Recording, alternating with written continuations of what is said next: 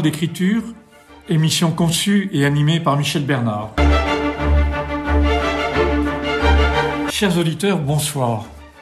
Pour cette cinquième et dernière émission autour de Noël, nous accueillons ce soir Boris Cyrulnik sur le thème qu'il a lui-même choisi, la résilience pour le XXIe siècle. On ne présente plus Boris Cyrulnik, il est connu en France et dans le monde entier. Vous l'avez peut-être entendu lors d'une conférence, à la radio, à la télévision, où vous avez lu un livre. Qui ne connaît pas Boris? Qui ne connaît pas son histoire personnelle? Qui ne connaît pas la résilience? Mais c'est toujours passionnant de l'écouter, car à chaque fois, il vous propose une lecture singulière de la vie du vivant et du monde. Aucun commentaire, si ce n'est de vous inviter à l'écouter et à le réécouter.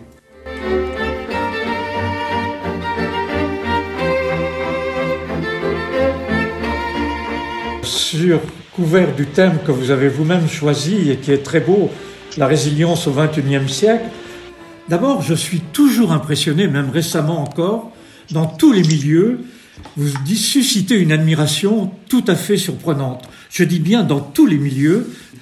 Et alors, pouvez-vous, s'il vous plaît, nous rappeler votre parcours, car tout parcours explique sans doute l'œuvre qui résulte après. La deuxième question, c'est cette notion de résilience traverse toute votre œuvre. Pourquoi tant insister sur cette notion? La troisième question, c'est nous assistons à une forte extension du mot résilience, y compris en politique. Pouvez-vous nous aider à y voir un peu plus clair au XXIe siècle sur cette notion de résilience que tout le monde utilise désormais? La quatrième question, c'est la richesse et la diversité de votre œuvre, la pluralité de vos regards, qui est quand même assez extraordinaire et unique, vous conduit à quelques commentaires sur notre époque? Et puis enfin, la dernière question, c'est un jeune de 20 ans qui va traverser le 21e siècle. Qu'est-ce que vous lui dites? Merci pour, euh, pour, vos questions. Alors, euh, vous avez entendu l'éloge de Boris Cyrulnik dans tous les milieux, euh, parce que vous n'avez pas assez fouillé, sinon vous auriez entendu des critiques aussi. Alors, non, il y a, y a c'est très bien accepté.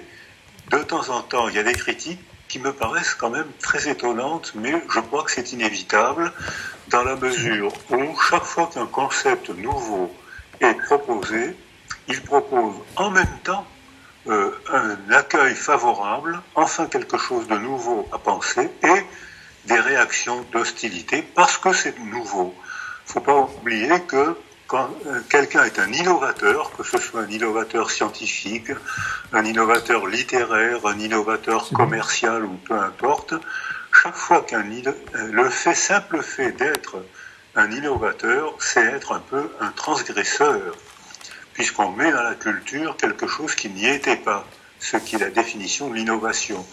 Donc dès l'instant où on transgresse, il y a des gens qui adorent ça. Ah, enfin, on va sortir du ronron académique habituel et on va se poser d'autres questions, et d'autres gens qui sont absolument exaspérés.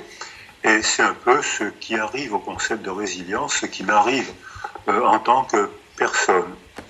Donc, euh, mais c'est quand même étonnamment bien accepté. Je crois que si ce concept est bien accepté, c'est parce que euh, on avait besoin de raisonner autrement qu'en termes totalement déterminés. Euh, il y a eu le déterminisme religieux. Si vous appartenez à la bonne religion, vous êtes le paradis. Et si vous appartenez, si vous êtes né dans une autre culture avec une autre religion, donc vous êtes un mécréant, malcroyant, donc vous irez en enfer. Alors le déterminisme était très clair à cette époque-là. Puis ensuite, il y a eu le déterminisme social. Si vous avez le sang bleu, euh, vous allez vivre, vous aurez une espérance de vie à peu près analogue à la nôtre, vous serez riche, vous serez cultivé, et pendant mille ans, les aristocrates ont raquetté le peuple parce que les gens d'armes allaient chercher de l'argent euh, qui ne retournait pas au peuple, qui ne faisait pas de route, qui ne faisait pas de protection sanitaire, qui ne faisait pas d'école, mais en revanche, cet argent raquetté par les aristocrates faisait Versailles, faisait Léonard de Vinci, faisait Mozart, c'est-à-dire que c'est nous qui aujourd'hui profitons du racket des aristocrates. Et c'est nous qui aujourd'hui profitons de ces merveilles euh, qu'ont achetées les aristocrates avec l'argent du peuple qui, lui, vivait euh, dans une grande misère et avec une espérance de vie de 30 ans jusqu'à la découverte de Simmelweis 1861, l'espérance de vie des femmes était de 36 ans. Euh, et dès l'instant où, aujourd'hui, au Congo où j'ai travaillé, aujourd'hui, l'espérance de vie des femmes est de 40 ans. C'est-à-dire qu'aujourd'hui, on a encore besoin de euh, de, poser le problème en termes de civilisation. Alors, euh, dans cette euh, manière de raisonner, le déterminisme biologique est apparu au fin 19e, est apparu le déterminisme biologique, surtout avec Claude Bernard. Une méthode expérimentale pouvait expliquer, démontrer comment le développement d'un être humain dépendait de la biologie. Et avec cette vérité partielle, on a fait des raisonnements totalement faux, abusifs, où on a tout expliqué par la biologie. Alors que la biologie explique une part de la condition humaine, les maladies, le développement, le déterminisme sexuel, ça existe, hein, le déterminisme sexuel quand un spermatozoïde rentre dans, un ovule, euh, euh, quand un spermatozoïde humain rentre dans un ovule de femme, euh, statistiquement, ça donne un bébé humain. C'est rare que ça donne un hippopotame. Ça peut, ça peut arriver, mais c'est rare. Donc le déterminisme génétique existe, mais il s'exprime, il est tout, tout de suite, il est modifié par le milieu. Et dans le milieu, il y a le milieu biologique, l'entourage biologique, puis quand on se développe, il y a le milieu affectif, les bras de la mère. La commission des mille jours que j'ai présidée, qui a remis un rapport qui, qui est très demandé, montre que la présence du père est bien plus importante et bien plus précoce que ce qu'on croyait. Et enfin, il y a un troisième milieu qui est le milieu des récits, le milieu de la verbalité, le milieu de la culture, et que c'est nous, êtres humains, on dépend de la convergence de tous ces milieux biologiques, affectifs, psychologiques et socioculturels. Et tant qu'on n'acceptera pas de raisonner avec ces, ces, pluridéterminismes, cette convergence de déterminismes totalement hétérogènes, eh bien, on retombera dans, le, dans les défauts de toutes les cultures le corps explique tout, mais pas du tout. La religion explique tout, mais absolument pas. La biologie explique tout, mais certainement pas. L'âme explique tout, mais certes, la société explique tout. Toute théorie qui se prétend totalement explicative est une théorie totalitaire. Et que, en revanche, dans ce que je vous propose, euh, les pluridéterminismes, on ne peut pas tout apprendre. Même si on travaille beaucoup, euh, on ne peut pas tout savoir. Donc on est obligé de se mettre en équipe pour répondre à cette manière de poser la question. Qu'est-ce qu'un être humain? Et là, euh, il y a 40 ans, quand j'ai fait les premières équipes, euh, tout le monde me disait, mais ça ne peut pas marcher, une équipe pluridisciplinaire. Si tu veux faire une carrière, il faut que tu choisisses ta discipline. La molécule, le, la parole, ou euh, choisis ta discipline. Ce qui reste vrai encore aujourd'hui, le plus sûr moyen de faire une carrière, c'est de choisir un fragment de savoir et de creuser le plus longtemps, le plus loin possible. Mais moi, j'étais praticien et j'avais envie d'être praticien. Je voulais soigner, je voulais être un OS de la, du soin. Je voulais faire des pansements, je voulais donner des conseils diététiques, je voulais soigner, je voulais être un soigneur, un OS. Donc cette méthode de savoir de plus en plus précis qui mène à des carrières ne me convenait pas. En revanche, le savoir pluridisciplinaire qui permet d'être praticien me convenait. Et on voit qu'aujourd'hui, 40 ans après, les bourses de recherche, les programmes de recherche du CNRS, de l'INSERM et de l'Agence nationale pour la recherche ne sont donnés que pour des équipes pluridisciplinaires. Donc quand on a euh, une idée nouvelle qui provoque à la fois l'enthousiasme et l'hostilité, eh bien, c'est pas la peine de chercher à convaincre, il suffit d'attendre que les ennemis meurent. Et une fois qu'ils sont morts, euh, on peut continuer à faire notre travail tranquillement. Alors, voilà, ça c'était la première question. Pour les quatre autres, j'en ai encore pour trois heures. Donc, donc deuxième question. Ça c'est euh, l'attitude. L'attitude de la résilience, c'est une attitude ouverte.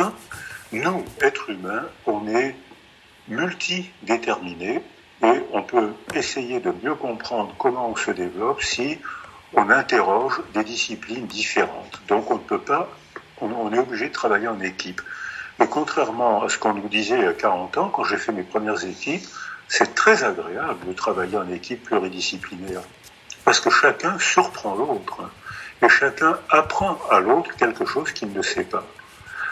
Alors, la définition dans ce concept-là, euh, quand je suis arrivé au monde avant la Seconde Guerre mondiale, quand un enfant se développait bien, on disait que c'était une bonne graine. Et quand il se développait mal, on disait que c'était une mauvaise graine. Vous avez... Et euh, c'est une métaphore raciste. Ça veut dire que euh, cette métaphore végétale, implicitement, veut dire qu'il y a parmi nous des gens qui sont de meilleure qualité que d'autres, les bonnes graines. Ces bonnes graines-là, euh, elles sont de qualité supérieure, c'est raciste, alors que les autres, s'ils se développent mal, la famille, la société, la culture n'ont rien à y voir. Alors que les raisonnements actuels tendent à dire exactement le contraire, c'est que pratiquement tous les enfants, en arrivant au monde, sont sains. Alors bien sûr, il y a des maladies génétiques, il y a des accidents de grossesse et d'accouchement, il y a des accidents précoces, ça existe bien sûr, mais ça représente un tout petit nombre d'enfants. Euh, il y a 7 à 8 000 maladies génétiques euh, qui en fait euh, représentent qu'une naissance sur 30 ou 40 000. Donc ça existe évidemment, mais c'est très rare. Et l'essentiel, c'est de, de raisonner, comme je vous l'ai proposé, en termes de psychoécologie milieu précoce, biologique, milieu médian, affectif, milieu distant, verbal, socioculturel. Et c'est la convergence de toutes ces pelures d'oignons, de ces, de enveloppes écologiques qui va tutoriser le développement de tous les enfants.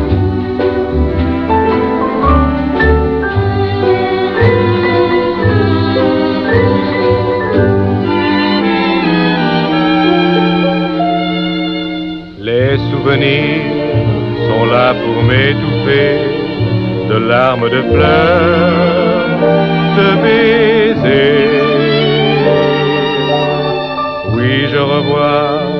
Les beaux matins d'avril.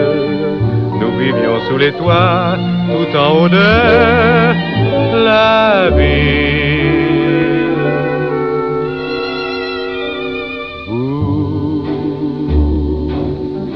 passer sans me voir, sans même me dire bonsoir. Donnez-moi un peu d'espoir ce soir, j'ai tant de peine, vous, dont je guette un regard. Pour quelle raison ce soir passez-vous sans me voir? Un mot,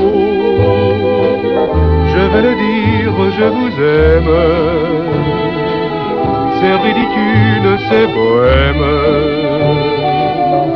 C'est jeune et c'est triste aussi. Vous qui passez sans me voir me donnerez-vous ce soir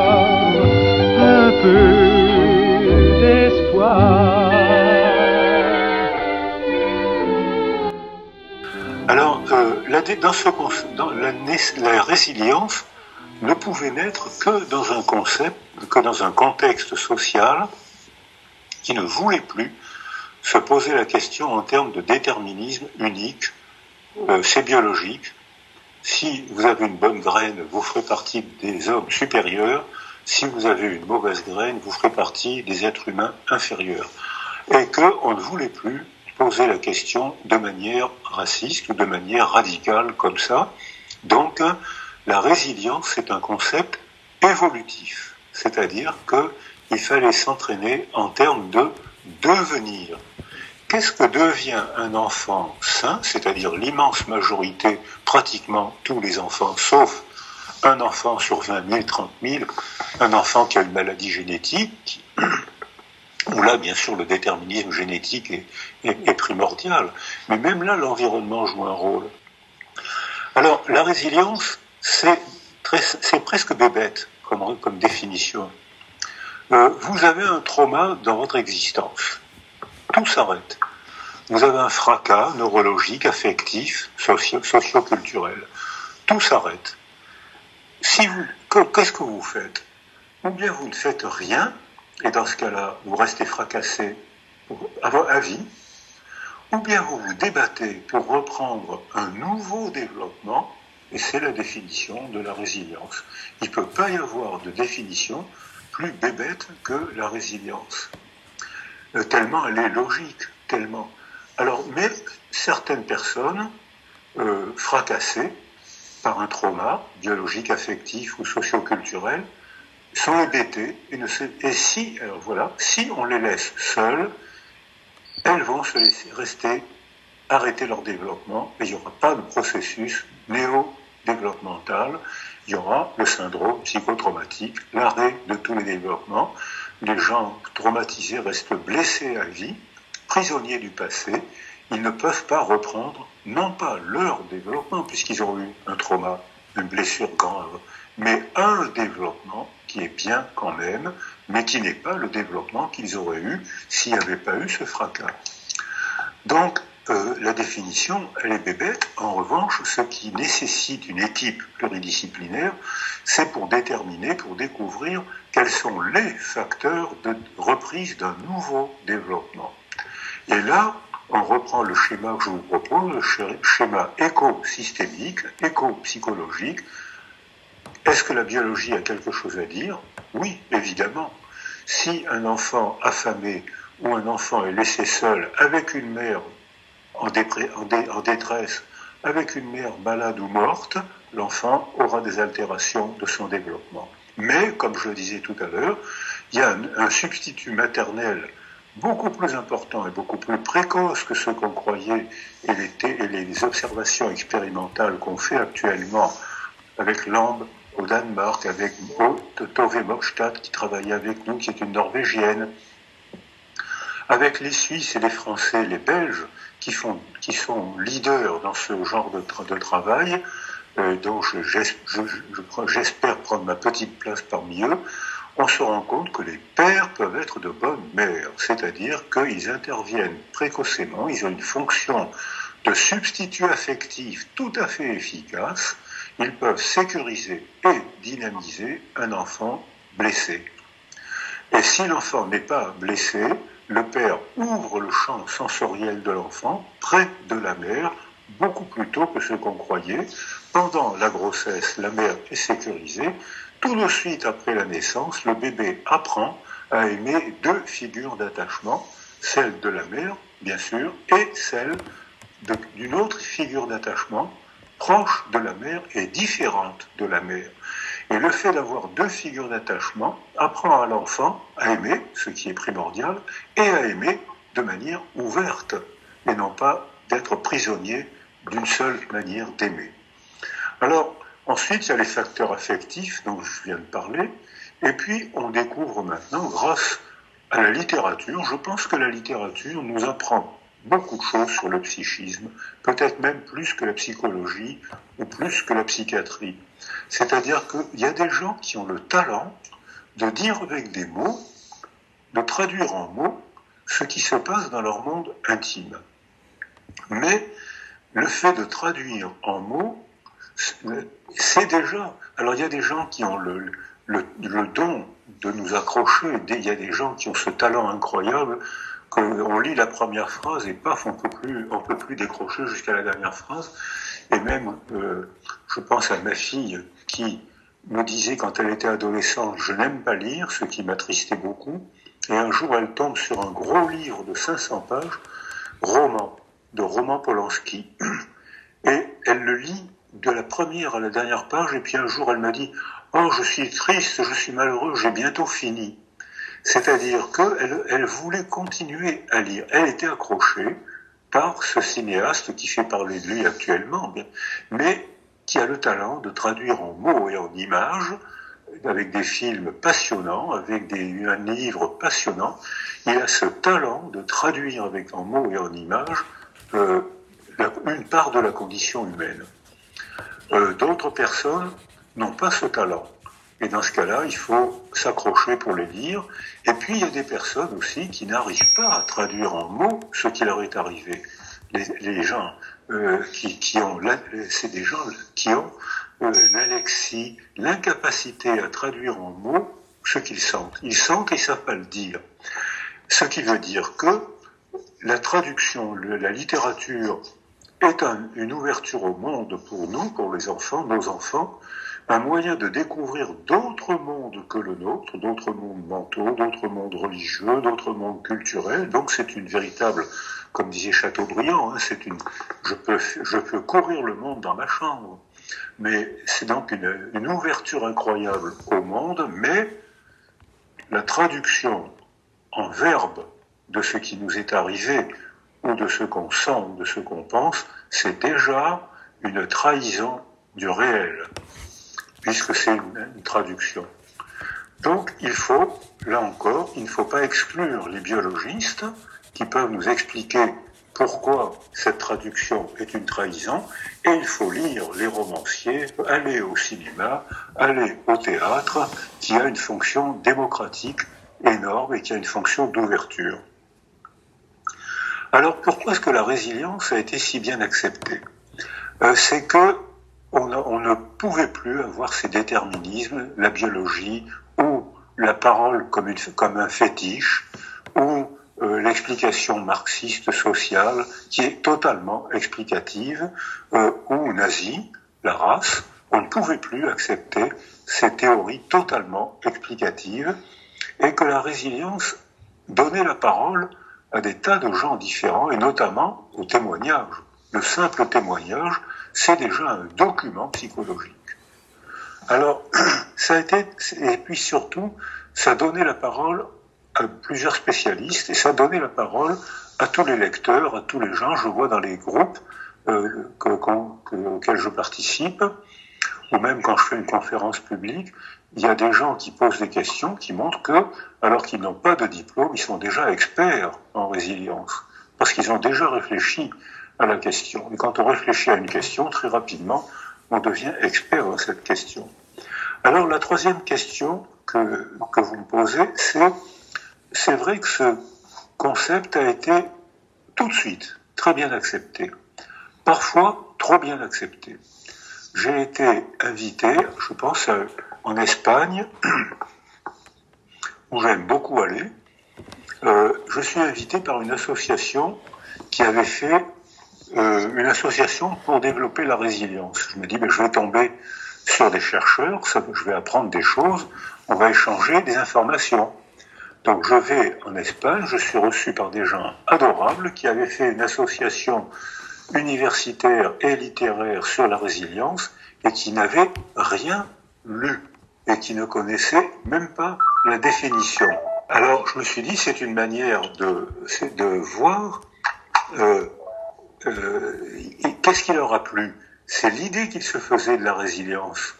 La résilience leur donnait l'espoir, donc ils ont monté une association.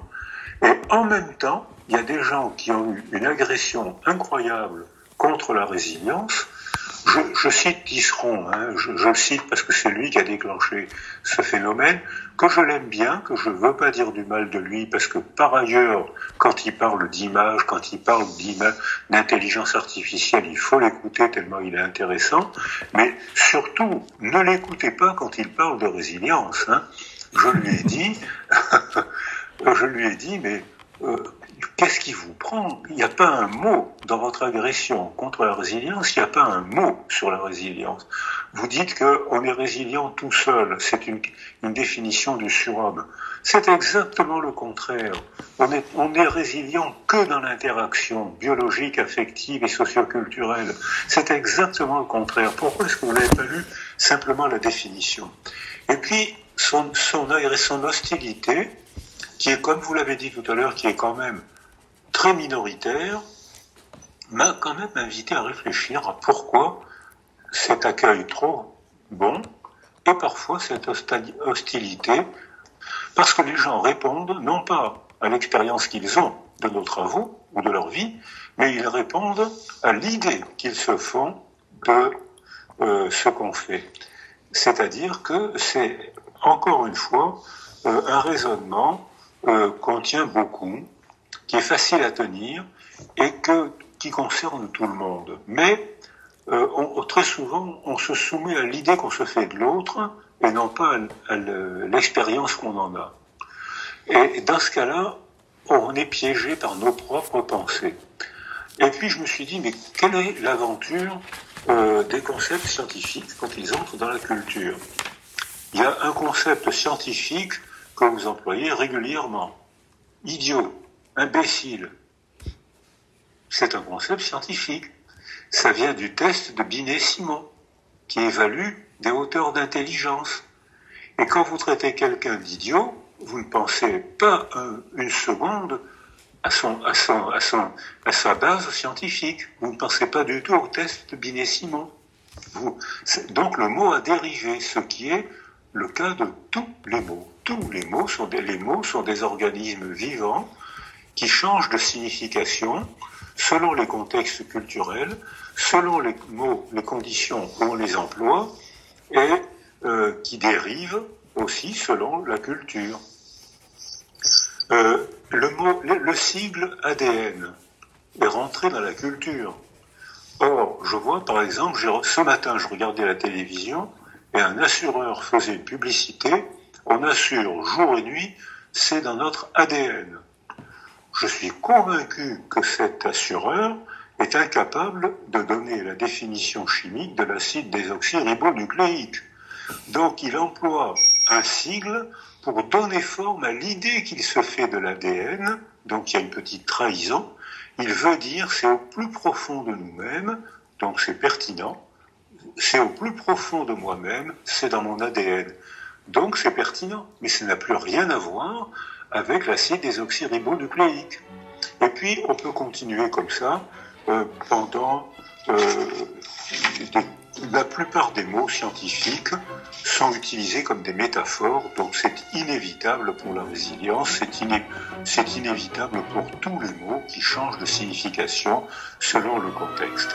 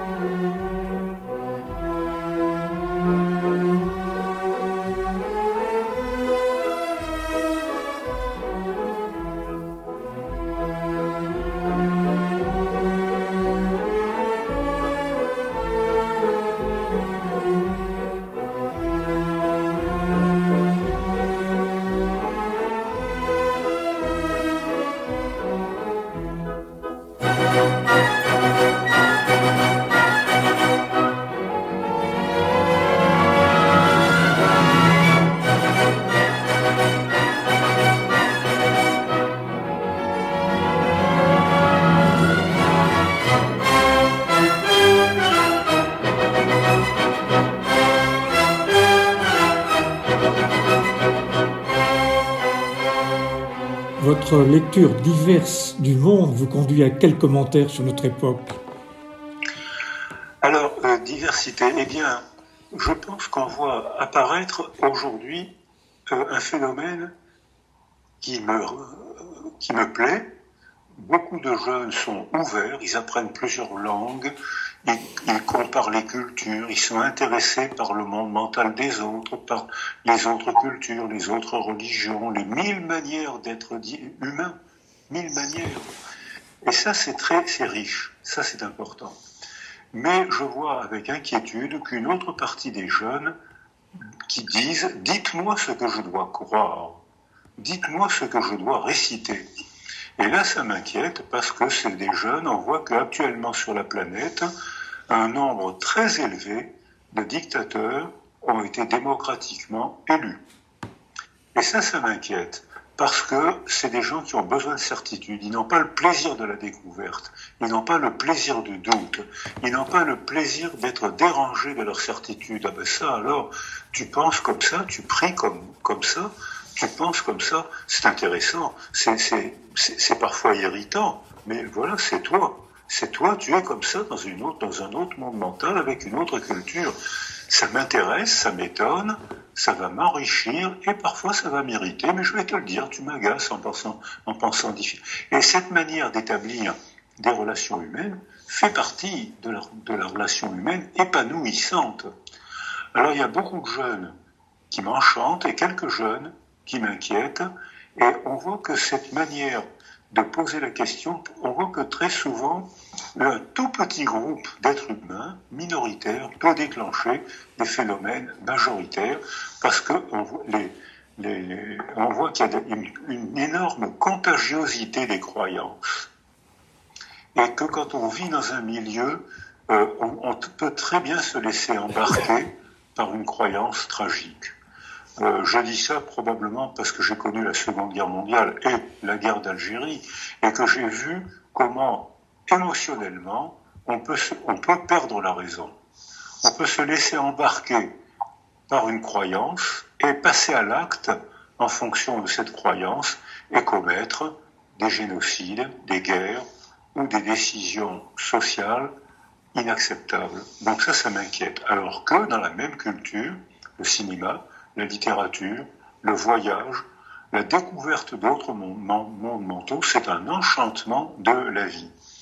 Et je crois qu'il faut qu'on s'entraîne culturellement à développer euh, les, diversités.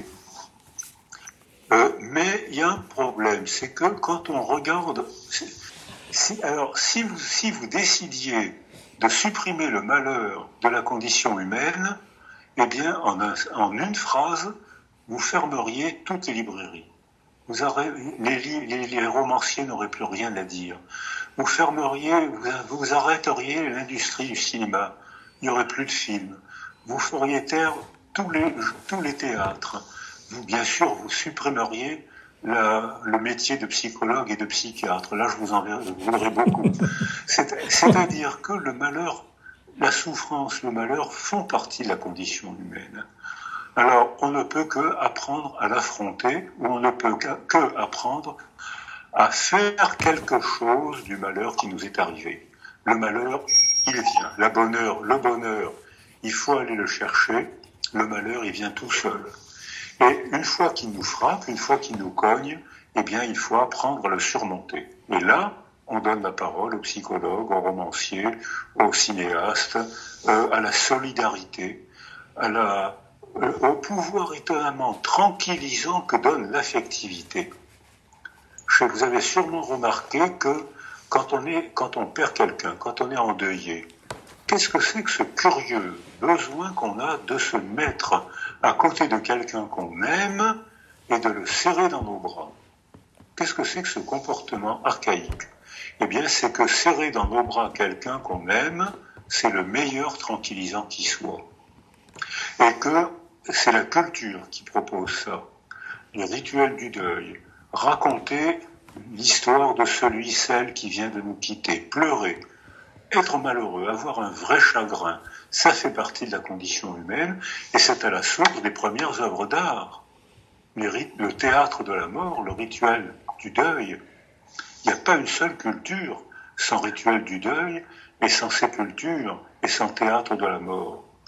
Et que c'est le, que probablement c'est pour ça d'ailleurs que on a, a besoin de la culture, on a besoin de relations affectives pour pouvoir apprendre à surmonter les épreuves de la vie et à en faire quelque chose de parfois passionnant, la littérature, la psychologie, le théâtre et l'affection. Alors, la dernière question que vous me posez, c'est la traversée du XXIe siècle.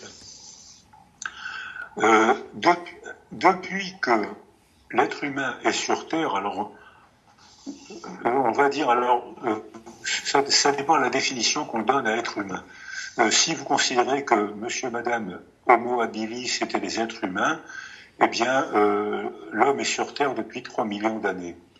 Si vous considérez que Néandertal et d'autres êtres humains pré-sapiens sont des êtres humains parce que ils parlent, parce qu'ils font des cultures, parce qu'ils fabriquent des outils. On est des descendants de monsieur et madame Sapiens. On est seulement âgés de 300 000 ans. C'est-à-dire que vous voyez que Edgar Morin, qui va avoir 100 ans, ben, il a encore du temps à tirer. Donc, on est âgé de 300 000 ans. Euh, on vient de naître. On vient d'arriver au monde.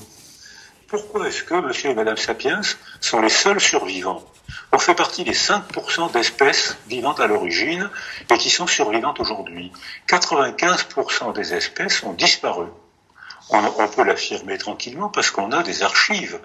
On a des squelettes imprégnés dans la pierre, on a des squelettes euh, gardés dans la boue, on a des objets, donc on a l'ADN maintenant, on a des archives biologiques et des objets manufacturés qui nous permettent d'affirmer qu'il euh, y avait des, espèces humaines différentes de nous, euh, et nous on fait partie des 5% d'espèces survivantes, et on fait partie de la seule humanité qui a survécu.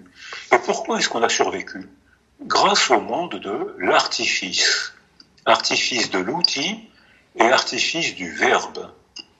C'est-à-dire que les, euh, les autres, les animaux ont accès à un début d'artifice. Hein, les grands singes savent fabriquer des outils, ils savent fabriquer des cannes à pêche, ils savent fabriquer des échelles, comme je les fais filmer au CNRS, mais ils ne savent pas les commercialiser. Donc, euh, cette, ce savoir se transmet à travers les générations, mais moins que nous. Parce que nous, quand on découvre l'artifice d'un outil, comme plus on a l'artifice du verbe, on sait expliquer à nos enfants comment il faut construire cet outil et on provoque une évolution des outils à travers les générations depuis 300 000 ans. On fabrique des silex, on sait faire fondre, on invente le, on découvre le feu, on, on découvre qu'on peut faire fondre une corne d'animal et que ça sert de colle pour mettre un silex au bout d'un bâton. On peut donc tuer un animal quand la glaciation arrive euh, on meurt de faim et on a failli disparaître.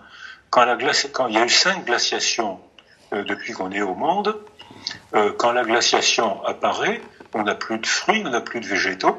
il faut qu'on tue d'autres êtres vivants pour que nous, on puisse les manger et ne pas mourir. Donc on tue pour ne pas mourir. Et on tue grâce à l'artifice de l'outil et grâce à l'artifice du verbe. Donc nous, on, on survit grâce à notre capacité neurologique, cérébrale, de faire de l'artifice, artifice de l'outil, on invente un outil, artifice du verbe, il faut être deux pour inventer l'arbitraire du signe et pour apprendre à parler, eh bien grâce à ce monde-là, on crée le monde humain, on se développe, on, invente de plus en plus d'outils, on invente de plus en plus de théories, et on, sera dans quelques années, on sera 8 milliards d'êtres humains sur Terre, c'est-à-dire qu'on est en train de modifier la Terre. On est en train de modifier la planète grâce à ce qui a fait notre victoire. On est victime, on se prépare à être victime de notre victoire. On est, et ça, et beaucoup d'espèces animales ont disparu par leur point fort. Je pense que je cite toujours l'exemple de l'élan du Canada. Euh, il mange des feuilles et il se développe très bien. la glaciation arrive et ses cornes sont de plus en plus fortes et quand il est attaqué par les loups euh, qui veulent le manger, eh bien, il les éventre sans difficulté. Et puis, de génération en génération, l'évolution biologique fait que les petits ont des bois, des armures de plus en plus fortes. Et quand, il y a un réchauffement climatique, les feuilles réapparaissent, mais les élans du Canada ne peuvent plus rentrer dans les forêts parce que leur bois s'enchevêtre avec les bois des arbres et ils meurent de faim.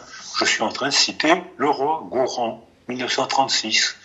Et à ce moment-là, les élans meurent de faim alors qu'il y a des aliments partout autour d'eux et leurs bois sont devenus tellement lourds qu'ils ne peuvent plus relever la tête et les loups les égorgent sans difficulté. Les élans du Canada ont disparu par leur point fort. Et nous, c'est ce qu'on est en train de préparer. On est en train de préparer la fin de l'espèce humaine grâce à notre point fort. On est vraiment victime de notre victoire.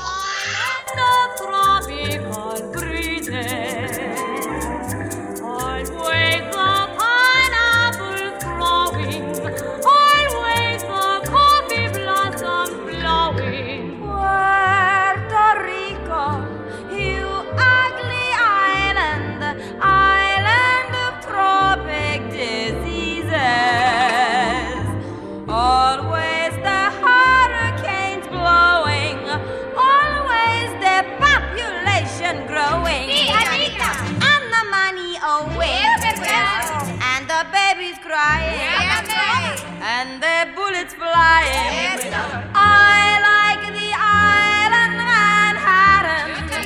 Smoke on your pipe and put the thought in I like to be in America. Okay, by me in America. Everything free in America. For a small fee in America.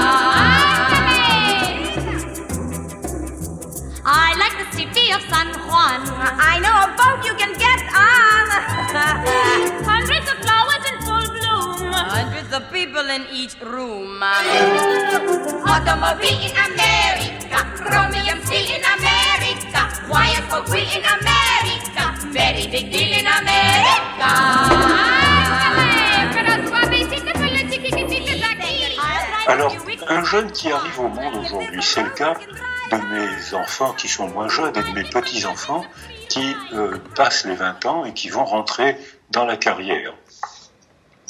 Qu'est-ce qui les attend? Ce qui les attend, c'est en même temps la merveille et l'horreur.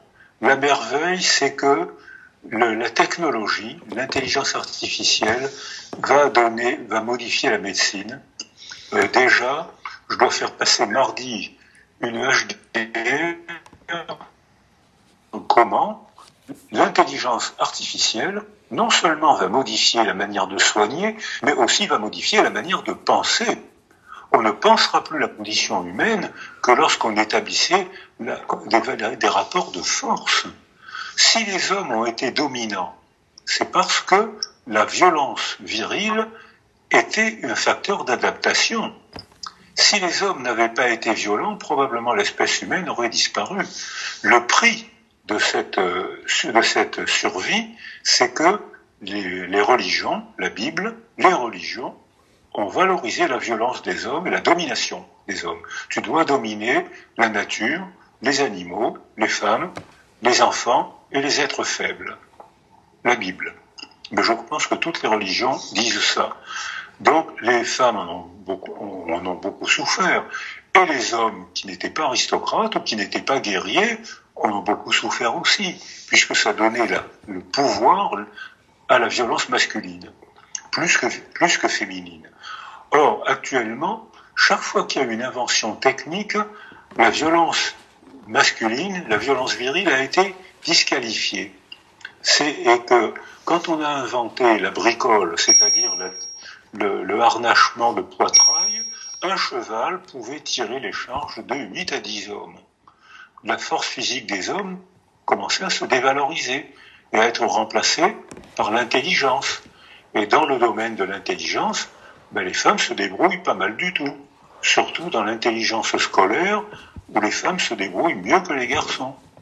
Parce que les biologistes avec qui je travaille démontrent, mesurent que les filles ont eu deux ans d'avance au moment du bac. Les filles ont deux ans d'avance sur les garçons. Donc deux ans d'avance sur le plan scolaire, c'est faramineux. Donc ça explique les excellents résultats des filles à l'école, sauf que maintenant, ce qui fait la nouvelle hiérarchie sociale, c'est plus la violence, c'est plus la force physique, c'est le diplôme.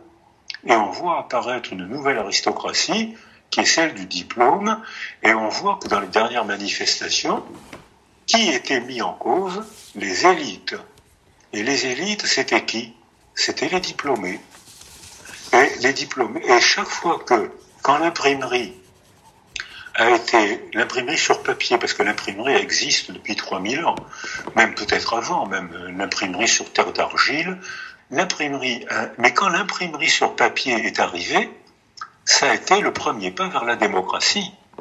C'est-à-dire que euh, on a pu, euh, j'habite à Toulon, c'est le premier port de guerre français. Il y a des archives qui montrent que avant l'imprimerie sur papier, un homme était seul maître à bord après Dieu, le capitaine. Et pourquoi c'était le seul maître à bord après Dieu? Parce que c'était le seul à savoir faire le point. Vous ne pouvez donc pas se révolter parce que euh, la, révolte, euh, euh, si, on, si on jetait le capitaine par-dessus bord, eh bien l'équipage entier mourrait parce qu'on ne savait pas ramener le bateau à bon port. Dès que l'imprimerie sur papier est apparue, des hommes d'équipage ont très vite appris à faire le point. Et désormais, le, maître, le, le, capitaine n'était plus seul maître à bord après Dieu. Le partage du savoir a été le premier pas vers la démocratie, avec le théâtre qui mettait en scène les problèmes de la cité.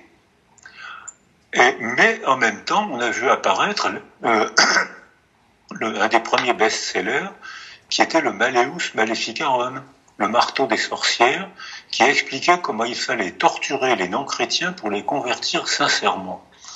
Quand j'ai travaillé en Colombie, j'ai été à Carthagène, où j'ai vu le musée de l'Inquisition. J'ai vu les instruments de torture pour convertir les non-chrétiens. Vous affirme que je me serais converti sincèrement. De la torture, c'était, on ne pouvait pas résister à ça. C'était donc en même temps, et c'est ce que vont connaître les jeunes qui rentrent dans, l'aventure sociale aujourd'hui, c'est ce qu'ils vont connaître, c'est-à-dire euh, ils vont connaître la merveille de la civilisation, du théâtre, de l'intelligence artificielle, et ils vont connaître l'horreur des dictatures et des guerres de croyances qu'on voit réapparaître sur la planète. Merci beaucoup Boris. Quel est votre prochain ouvrage? Alors il va sortir euh, en janvier, euh, le 20 janvier, et il va s'appeler euh, Autant des âmes et des saisons. Les âmes, la psychologie et les saisons, comment le milieu climatique et artificiel modifie notre manière d'être et notre manière de penser. Il sort donc en janvier. Eh bien, nos auditeurs sauront au moment de Noël que le cadeau qu'ils peuvent offrir, il faut qu'ils attendent un peu janvier, après les rois mages. C'est bien ça. Merci beaucoup, Boris.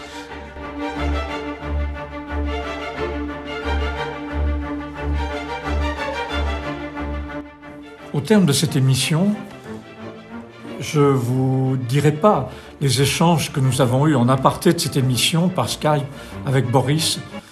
C'est un auteur. Je vous invite à découvrir son prochain livre qui va sortir donc en janvier. Et écoutez-le, c'est une pensée en mouvement, c'est une pensée en création. Elle a largement dépassé les déterministes, qui sont, dans une certaine mesure, des impasses, surtout quand elles ont prise d'une façon absolue, alors que le mot résilience est un mot qui accompagne le chemin faisant, car sans cesse, ce chemin nous fait découvrir le but vers lequel nous allons.